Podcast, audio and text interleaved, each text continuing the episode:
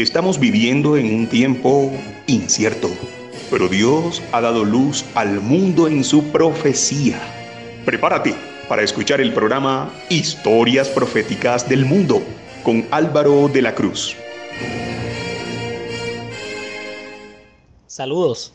A todo aquel que nos escucha y que quiera ponerse en contacto con nosotros, bien pueda compartirnos su opinión, manifestarnos alguna inquietud, dejarnos cualquier comentario, una crítica o simplemente dejarnos su amable saludo, tenga la amabilidad de dirigirse al WhatsApp más 57 321 296 59 56 más 57 321 296 59 56 en esta ocasión nos vamos a ubicar en la segunda fiesta del calendario anual hebreo en la que vamos a durar siete días comiendo los panes ácimos, matzah en hebreo, en nuestro idioma los panes sin levadura. Este es el episodio 3.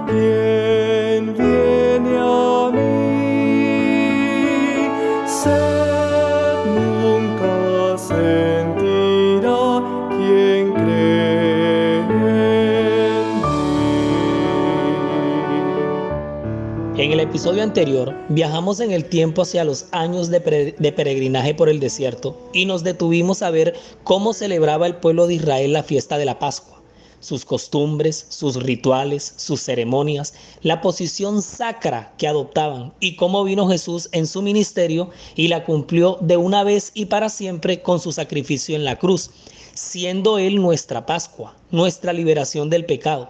Ahora le toca el turno a los panes ácimos o panes sin levadura. Es decir, le toca el turno a la segunda fiesta del calendario religioso del año hebreo y prestemos mucha atención a su forma de celebración en el Antiguo Testamento, así como su cumplimiento en el plan de salvación. Entonces nos vamos a ubicar en Éxodo 23:15. Éxodo 23:15 nos dice de la siguiente forma, la fiesta de los panes sin levadura guardarás.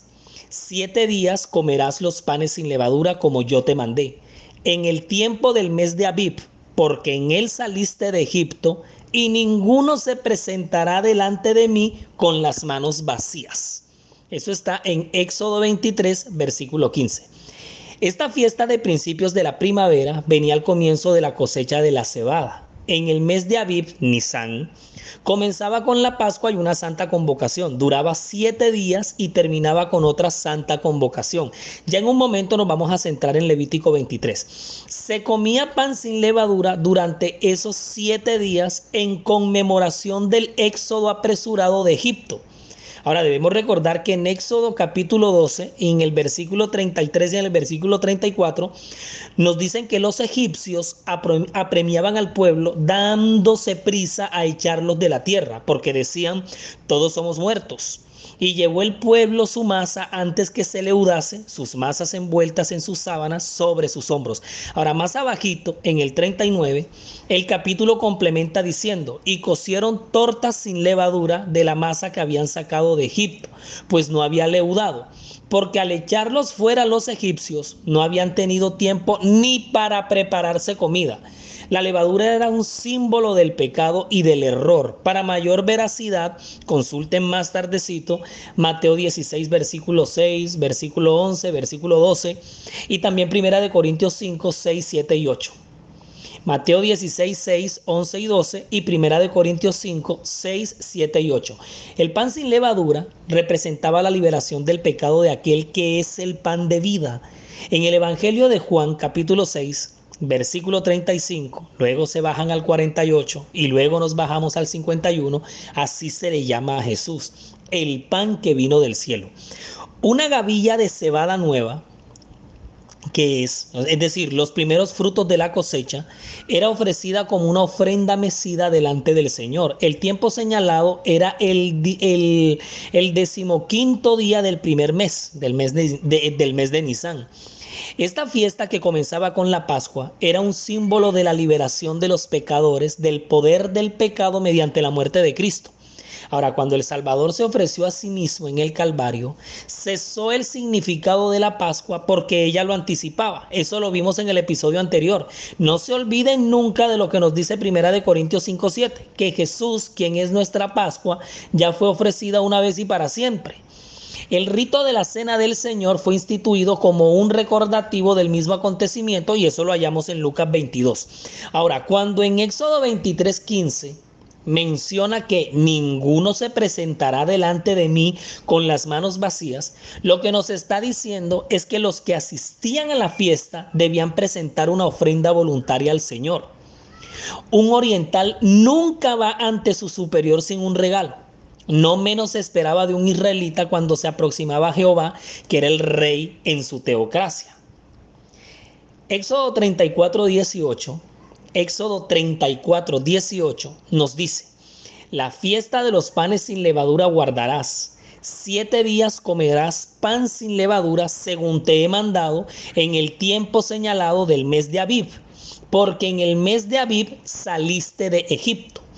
Y el mandato ya institucionalizado por Dios, que es a donde ya queríamos llegar, en Levítico 23, se encuentra registrado en los versículos 6 al 14 y nos dice de la siguiente forma. Entonces vamos a ubicarnos en Levítico 23, versículos 6 al 14. Y a los 15 días de este mes es la fiesta solemne de los panes sin levadura a Jehová. Siete días comeréis panes sin levadura el primer día tendréis santa convocación, ningún trabajo de siervo haréis, y ofreceréis a Jehová siete días ofrenda encendida. El séptimo día será santa convocación, ningún trabajo de siervo haréis.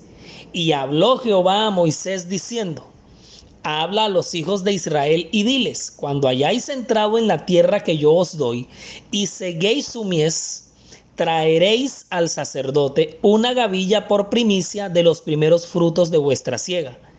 Y el sacerdote mecerá la gavilla delante de Jehová para que seáis aceptos. El día siguiente del día de reposo la mecerá. Y el día que ofrezcáis la gavilla, ofreceréis un cordero de un año sin defecto en holocausto a Jehová. Su ofrenda será dos décimas de efa de flor de harina amasada con aceite ofrenda encendida a Jehová en olor gratísimo, y su libación será de vino. La cuarta parte de un hin, no, no comeréis pan, ni grano tostado, ni espiga fresca hasta este mismo día, hasta que hayáis ofrecido la ofrenda de vuestro Dios, estatuto perpetuo es por vuestras edades en donde quiera que habitéis. El día 15 de Nisan, que es el primer, el primer mes del año religioso hebreo, que es el abril para nosotros en el occidente calendario gregoriano, era el primero de los siete días de esta fiesta. Se le llamaba también primer día de la Pascua. Note cómo lo afirma el libro de Ezequiel en el capítulo 45, versículo 21. Ezequiel 45, 21, el mes primero, a los 14 días del mes, tendréis la Pascua, fiesta de siete días, se comerá pan sin levadura. Ahora, era un día de reposo de una fiesta especial. ¿Escucharon bien lo que les dije? Era un sábado ceremonial, cayera el día de la semana que cayera no se debía trabajar. Échele una leída nuevamente a los versículos 6 y 7 de Levítico, que hace un ratico acabamos de leer, y lo notará más claramente. Es decir, este no era un sábado semanal, el día séptimo de la semana, caía en una fecha fija, el 15 de Nisan, y en consecuencia en un día diferente de la semana todos los años. Oiga, qué cosa. Uno aprende algo nuevo en el escudriñamiento de la Biblia, pues si se siente escudriñarla, porque si no nos sentamos a escudriñar la Biblia, pues entonces ¿cómo lo vamos a escudriñar? Era el primero de los siete días de reposo ceremoniales relacionados con el ciclo de las fiestas anuales, de los cuales se dice específicamente que debían celebrarse además de los días de reposo de Jehová que menciona Levítico 23, versículo 38.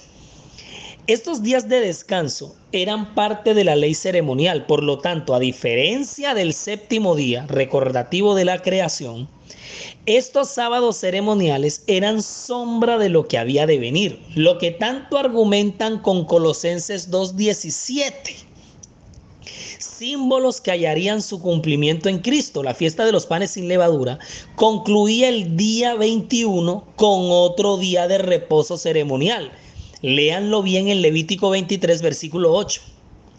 La matzah, como se le llama en hebreo, la matzah, con Z y tilde en la segunda A, matzah, T, M-A-T-Z-A, matzah, es el pan ácimo o el pan sin levadura que los israelitas consumen en estos siete días y que se come acompañado de hierbas amargas. La fiesta de los panes sin levadura conmemora la amargura de la esclavitud, la crudeza de esos años de sometimiento por los egipcios. La Pascual conmemora la liberación de la esclavitud. Los panes sin levadura conmemora la amargura de la esclavitud. Eso es algo que el, que el, israelita nunca debía olvidar. Lo terrible que la pasaron en esa humillante esclavitud todos esos años. Este pan era elaborado con harina y agua. Ya, esos eran los dos elementos, los dos ingredientes principales. Ahora, imagínense comiendo ese pan con hierbas amargas durante siete días. Ahora, esta harina solo podía incluir cinco granos, el trigo, la cebada, la espelta, el centeno y la avena. La masa que resulta de estos cinco granos se compactaba hasta hallar la forma, que es algo diferente en algunas ramificaciones del judaísmo. Para algunos, el pan sin levadura quedaba, quedaba circular, para otros quedaba en forma de torta. Para otras ramas del judaísmo queda en forma de galleta. Para la gran mayoría, en forma de pan. Eran siete días llenos de solemnidad, pero de una solemnidad impresionante. Mientras se comían, había un silencio sacro en los hogares de los israelitas. Se comían a conciencia. Se daba gracias a Dios de manera profunda por haberlos librado de esa amargura. Y como esa amargura de la esclavitud se la habían ganado ellos, producto de la desobediencia en sus vidas, y era esta una manera para humillar su corazón y entregar contrita su alma a no querer volver en una nueva, para no querer volver a caer en una nueva apostasía. Bendigamos a el Altísimo, al Señor que nos crió. Démosle agradecimiento por lo bueno que nos dio. Bendigamos a el Altísimo por el pan primeramente y por todos los manjares que comimos juntamente, pues comimos y bebimos alegremente, su merced nunca nos faltó. Oh, dula donai kitov, kile olam hasdo. Bendicha sea la casa muestra, que nunca manque en ella fiesta, mañana, tarde y siesta para todo Israel. Odula Donai Kitov, Kile Olam Hazdo, Odula Donai Kitov, Kile Olam. Todos los podcasts están disponibles para escuchar y descargar en anchor.fm. Búsquenos como la historia profética del mundo. Y con, y con, el mismo nombre nos encuentra en Spotify. La historia profética del mundo también está en YouTube. Siga nuestra cuenta, dele like a los videos y active la campanita de notificaciones para que le llegue de inmediato y cualquier contenido que se vaya compartiendo.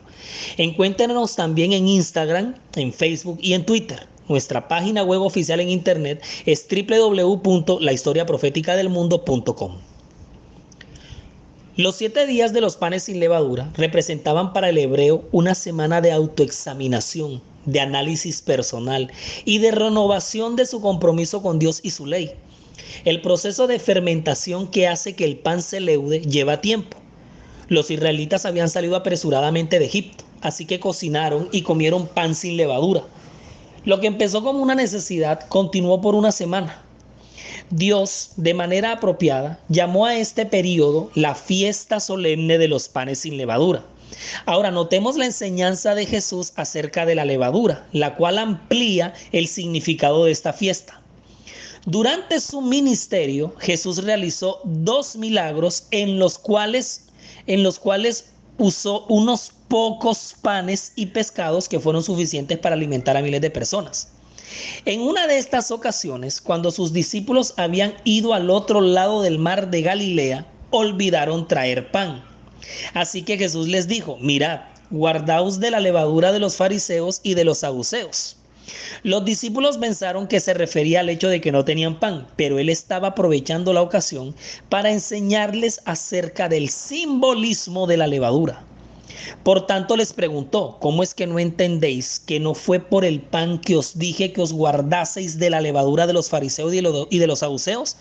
Entonces los discípulos entendieron que no les había dicho que se guardasen de la levadura del pan, sino de la doctrina, de la enseñanza de los fariseos y de los saduceos. Eso lo pueden encontrar clarito en Mateo capítulo 16, versículos 5 al 12.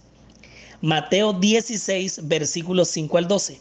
En tiempos de Jesús, algunos de esos dirigentes religiosos aparentaban ser justos, pero su comportamiento personal era pecaminoso. Jesús claramente les dijo que no conocía cómo eran en realidad. Vosotros por fuera a la verdad os mostráis justos a los hombres, pero por dentro estáis llenos de hipocresía e iniquidad. Eso lo exclamó Jesús en Mateo 23, 28.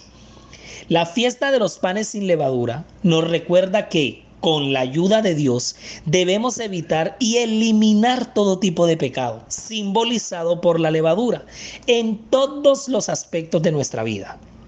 Durante la fiesta de los panes sin levadura, el apóstol Pablo comparó el pecado con la levadura y así enseñó las mismas lecciones espirituales que Jesús había enseñado.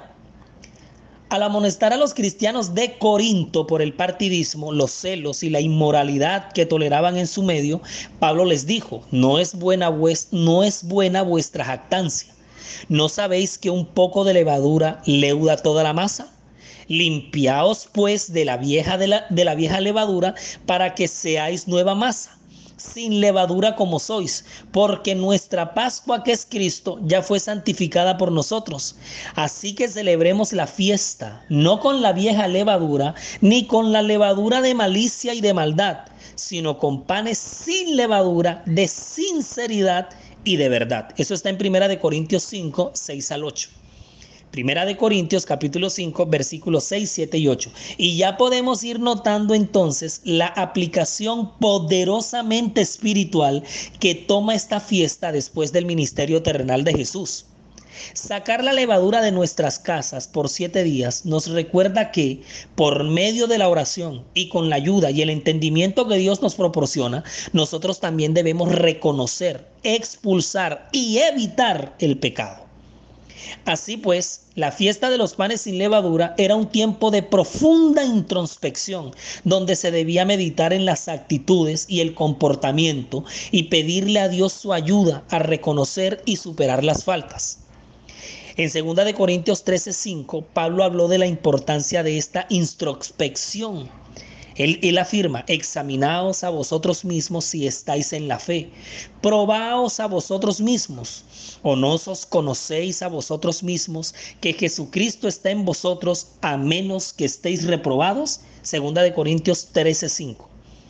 Luego de cumplir la Pascua en su ministerio, en el marco del plan de salvación, Jesús entrega su vida en sacrificio el viernes 14 de Nisan el 15 de Nisan, que era sábado, el cuerpo de Jesús descansaba en el sepulcro, mientras los judíos devotos, fieles a su ceremonia, estaban ese sábado en sus hogares celebrando el primero de los siete días de panes sin levadura. Jesús, el pan que bajó del cielo, el pan que todos debemos comer para obtener la vida eterna, descansaba en el primer día de la fiesta de los panes ácimos en el sepulcro, cumpliendo con su muerte perfecta esta fiesta ritual que era también sombra de lo que había de venir en él. Y así su pueblo quedaba ya desconectado de la conmemoración de esta celebración porque Jesús ya la había cumplido. La levadura, la levadura simboliza el pecado El pan sin levadura es Jesús en pecado. El término hebreo para, para levadura es shomes, que traduce amargo o agrio. Y eso es lo que causa el pecado en la vida de una persona, amargura. La levadura provoca que la harina se hinche, que se crezca, le da volumen, pero no peso. El pecado cuyo padre es el orgullo, fíjense ustedes que causa la misma cosa. Y más aún, acompañados los panes con hierbas amargas, simbolizaban de manera enfática las penalidades que sufrieron los israelitas bajo el látigo inclemente del capataz egipcio durante el periodo de esclavitud.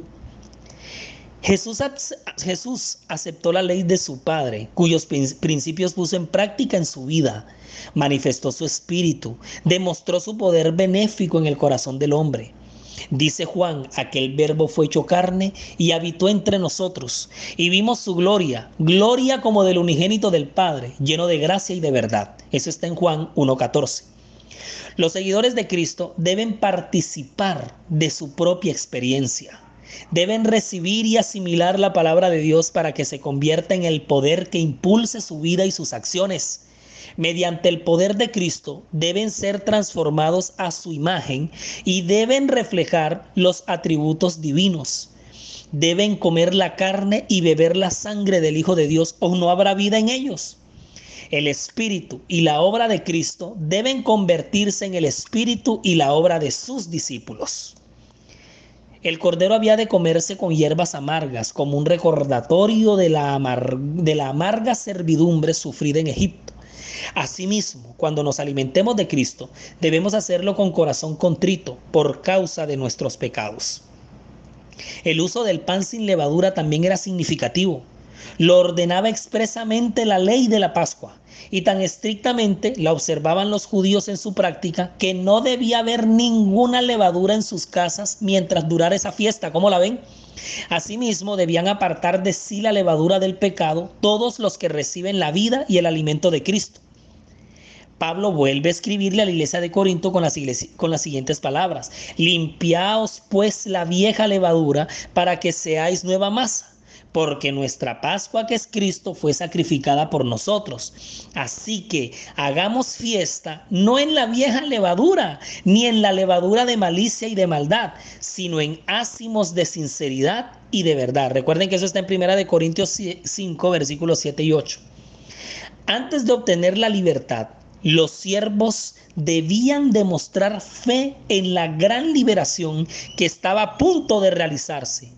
Debían poner la señal de la sangre sobre sus casas y ellos y sus familias debían separarse de los egipcios y reunirse dentro de sus propias moradas.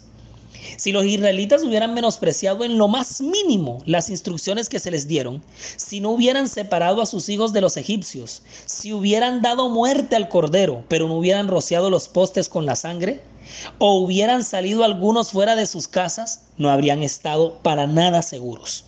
Podrían haber creído honradamente que habían hecho todo lo necesario, pero su necesidad no los habría salvado. Los que hubiesen dejado de cumplir las instrucciones del Señor habrían perdido su primogénito por obra del destructor.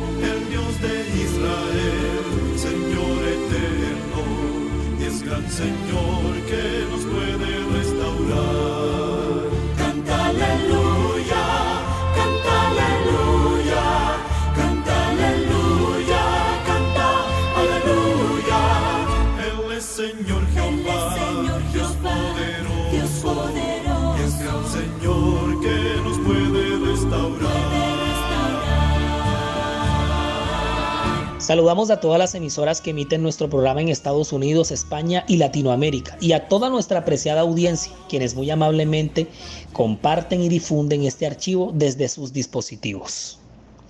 Mediante su obediencia, el pueblo debía evidenciar su fe.